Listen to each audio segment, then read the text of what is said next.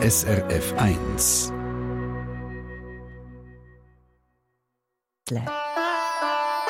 SRF 1 Die fünfte Schweiz. Schweizerinnen und Schweizer erzählen aus ihrem Leben im Ausland. Osterinsel ist eine kleine Insel mitten im Pazifik. Bei den Einheimischen heisst sie Rapa Nui. Sie ist eine Vulkaninsel und sie gehört zu Chile. Und dort lebt seit 2007 der Russlandschweizer Peter Neff zusammen mit seiner Frau Tiane und ihren beiden Töchtern Annabelle und Leonor. Dass der Peter Neff ausgerechnet auf die Osterinseln ausgewandert ist, das hat einerseits zu tun mit seiner Frau und andererseits mit seinem Beruf. Er ist nämlich Reiseleiter und Flight Attendant Ich habe mit ihm telefoniert. Die Leitung ist ein bisschen gewackelig bis auf die Osterinseln und der Zeitunterschied der ist also auch gewaltig. Darum haben wir das Gespräch aufgezeichnet. Ich habe Peter Neff gefragt, wie ist das gewesen, als Sie das erste Mal auf die Osterinseln gekommen sind? Äh, wir haben hier den Rundflug gemacht. Das ist ja rund um Lateinamerika gegangen, von der Bel Air mit äh, 220 Passagieren. Und die Crew ist einfach ausgewählt worden, man sich können bewerben Und ich habe da ein bisschen Portugiesisch können. Mich hat man, glaube ich, in die Crew tun, weil ich äh, Portugiesisch können.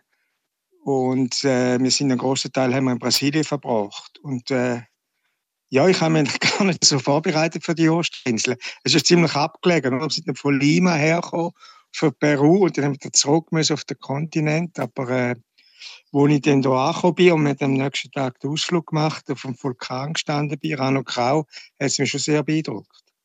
Und da ist noch etwas anderes passiert. Sie haben ja auch auf der Osterinsel Ihre Frau Tiare kennengelernt. Wie ist das passiert? Wie hat das dort gefunkt? Ah, das ist passiert äh, wir haben immer, natürlich im Hotel übernachtet. Die Gäste sind verteilt auf der ganzen Insel. Aber die ganze Crew war da in einem einfachen Hotel. Und der Hotelbesitzer hat kein Englisch können und Jahre hat dort mal auf dem äh, Einwohnerraum geschafft und äh, hat aber Englisch können. Der Besitzer, der Orlando Paoa, hat dann gefragt, ob sie können, äh, das Checking machen Und dann hatte ich noch eine Nebenaufgabe. Ich habe äh, für die Crew ähm, äh, dürfen die Ausflüge organisieren und wie sie in Rezeption war und Englische können, haben sie doch sofort gefragt, äh, ob sie uns können helfen können, einen Reiseleiter zu finden, weil am nächsten Tag gehen wir alle frei. Wir würden gerne die Insel anschauen. Und sie haben mich da ziemlich beeindruckt und ist mir nicht vom Kopf gegangen. Und so ist das passiert, ja. und jetzt haben Sie immer ein bisschen erzählt von dieser Osterinsel. Vielleicht können sich gar nicht alle Leute vorstellen, wie groß oder wie klein das die eigentlich ist. Zum Vergleich, sie ist ein bisschen kleiner als Appenzell-Innerrhoden. Es hat rund 8000 Einwohner, Einwohnerinnen. Was sind das für Leute, die auf dieser Insel leben? Also ich weiß es nicht genau, ungefähr 5000 Rapa Nui, das sind Einheimische. Und dann äh, der Rest sind Chilenen und einige Fremde, so wie ich, also Amerikaner. Der größte Teil der Fremden, also von den Ausländern, ist dann, äh, abgesetzt von den Peruaner, Kolumbianer und Venezuelaner, ist, äh, ist äh, von Frankreich. Es hat einige Franzosen da, die Militärdienst gemacht haben in Tahiti und dann da hängen geblieben sind auf deren Inseln, durch einen Besuch dann auch ihre Frau kennengelernt haben. Ich schätze, dass etwa 150 Ausländer da sind. Kann ich aber nicht bestätigen, Schätzung. Und äh, ein großer Teil von den Ausländern sind natürlich auch ähm, Latinos, also mhm. vom Kontinent. Mhm. Und etwa 3000 Chilenen, schätze ich mal, oder ein bisschen mehr mhm. äh, wo, keine, in die, äh, wo jetzt keine Einheimischen sind, die auch mhm. angekommen sind. Bei denen wollte ich einhängen, bei den Einheimischen. Die sind ja eigentlich in so Familienclans organisiert, oder also die, die Gesellschaft ist so strukturiert. Können Sie uns etwas über das erzählen? Ja, es gibt, ich denke, im Moment sind etwa 36 Clans noch, 36 Familien. Mhm. Ich bin nicht ganz sicher, ob es 37 sind. Äh, und je nach Größe, also, zum Beispiel meine Familie heißt jetzt Duki, das ist einfach der größte Clans. Mhm. Dann gibt es andere, wie der Bürgermeister, der Edmunds Baoa und Baccarati, so heißen die Familien. Und die, sind, die haben alle das Familienoberhaupt und eigentlich die managen natürlich die, der, zum Beispiel den Nationalpark. Mhm. Und ähm, ja, die, denen gehört die Insel, man kann auch kein Land kaufen, mhm. weder ein Chilen oder ein Ausländer. Also die haben das Land unter sich aufgeteilt. Äh, und ein großer Teil von der Insel ist archäologische, archäologische Städte, mhm. wo man nicht bauen sollte, nicht bauen kann. Und so funktioniert das da. Es hat da ein Spezialstatut, das für die Insel gilt, wo gewisse Sachen anders sind wie in Chile. Zum mhm. Beispiel, eben, dass kein Land kaufen, keine direkte Steuern, keine Haussteuer, kein Vermögen. Und wie ist es innerhalb von so einem Clan, wenn man jetzt wie Sie als Schweizer, als der neue Mann von einer Tochter dazukommt, wie sind Sie da aufgenommen worden? Also ich bin sehr gut aufgenommen worden. Die Leute sind sehr freundlich zu mir, auch heute noch.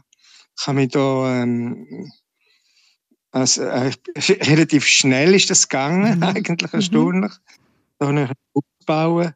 Und ähm, nein, also sehr viel, ähm, mit sehr viel Zuversicht und sehr viel Wohlwollen da mhm. aufgenommen worden. Mhm. Äh, auch der Vater von meiner Frau hat mich sehr unterstützt. Also, äh, das ist eigentlich sehr gut verlaufen. Äh, was, was lernt man, wenn man aus der Schweiz auf die Osterinsel kommt, wenn man in so eine Familie hineingeht? Was ist anders?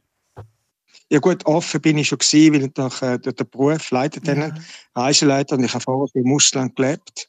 Gewisse Offenheit ist immer gut und ich denke, äh, es ist halt so, wenn man, wenn man auswandert, egal ob in die Schweiz nach Berlin geht oder nach, nach Paris, ist einfach eine andere Mentalität. Und da muss man ja. für die Ostrinsel gibt, vielleicht, dass man ein bisschen mehr Geduld muss haben. Aha. Wir sind sehr weit weg. Das spielt nicht unbedingt eine grosse Rolle. Äh, man sieht immer die gleichen Leute, oder? Es ist natürlich, ähm, das Internet zum Beispiel sehr langsam ist da. Ja, darum haben wir jetzt, jetzt auch eine Aufzeichnung und ja, verstehen manchmal nicht ganz alles gut. Ja. Aber mit dem kommt man zurecht.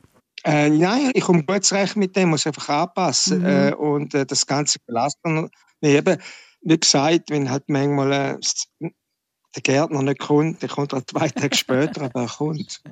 Der Peter Neff, der seit 16 Jahren auf der Osterinsel lebt, an einem Ort, wo die Zeit anders tickt und wo man auf Schritt und Tritt der Vergangenheit antrifft, wo man nicht weiß, was das genau für eine war. Er erzählt uns natürlich auch noch über die grossen Steinfiguren, über die Moai, vier Meter hoch, tonnenschwer, geheimnisvoll, gerade nach dem Christenberg. For every child that has been born, there is a chance to shine. And everyone can have a dream until the end of time. So live for every moment as the world keeps turning round. And lift your hands up to the sky and say